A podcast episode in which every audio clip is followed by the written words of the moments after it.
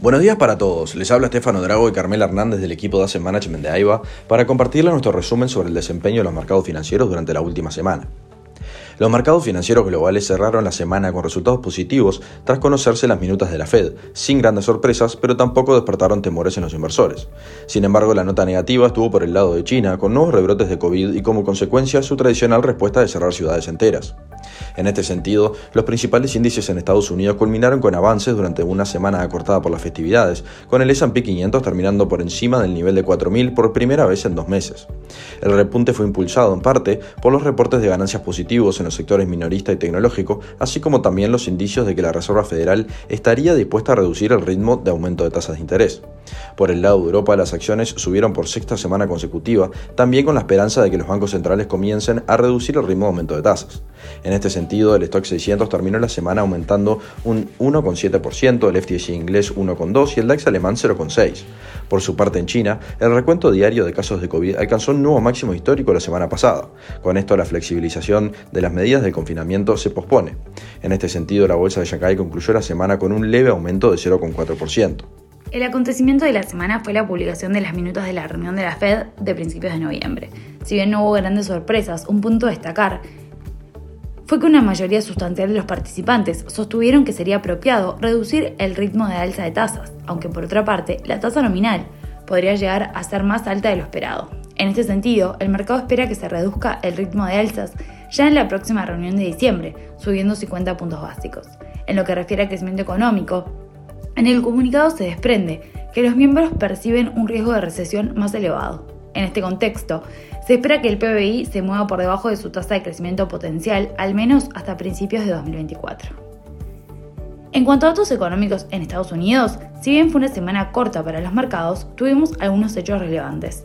En materia laboral, las solicitudes de beneficio por desempleo ascendieron a 240.000, la cifra más elevada desde agosto y por encima de los 225.000 estimados, también estuvo por arriba del registro previo de 222.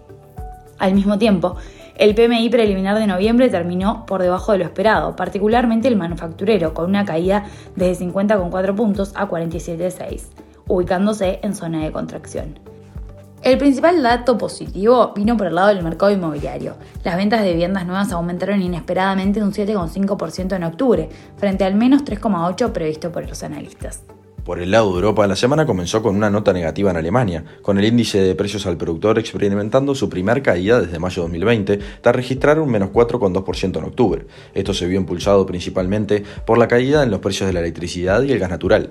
Por otro lado, conocimos también los datos de PMI para la zona euro. El PMI manufacturero preliminar ha subido a 47,3 puntos desde los 46,4 de octubre y superando las expectativas del mercado. Por su parte, el PMI de servicios se mantuvo estable en los 48,6 puntos por segundo mes consecutivo, superando los 48 que esperaba el mercado, aunque siguen sus niveles más bajos desde febrero de 2021.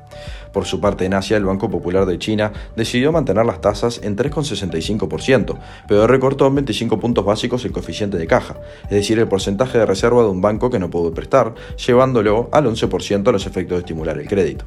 Por otro lado, Corea del Sur vuelve a subir los tipos de interés otro cuarto de punto y los sitúa en el 3,25%.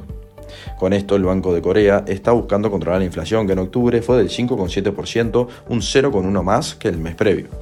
En cuanto al mercado de divisas, el dólar no tuvo mucho movimiento durante la última semana, interrumpiendo de esta forma el reciente debilitamiento de la moneda americana. Hasta el viernes, la moneda había caído más de un 5% sobre un máximo reciente del 3 de noviembre. El debilitamiento viene de la mano con los indicios de la Fed sobre una posible reducción en el ritmo de alza de tasas. Para esta semana, los inversores prestarán especial atención al informe de empleo americano que se conocerá el viernes, donde esperan un incremento de 200.000 nuevos puestos de trabajo, lo que implicaría el menor aumento desde diciembre de 2020. A su vez, tendremos datos de inflación para la zona euro, el PMI de China, en medio de preocupaciones sobre el resurgimiento de los casos de COVID. Hasta aquí llegamos con nuestro resumen semanal. Cualquier consulta o comentario los invitamos a que nos contacten a través de nuestra casilla de correo electrónico o nuestro teléfono. Muchas gracias.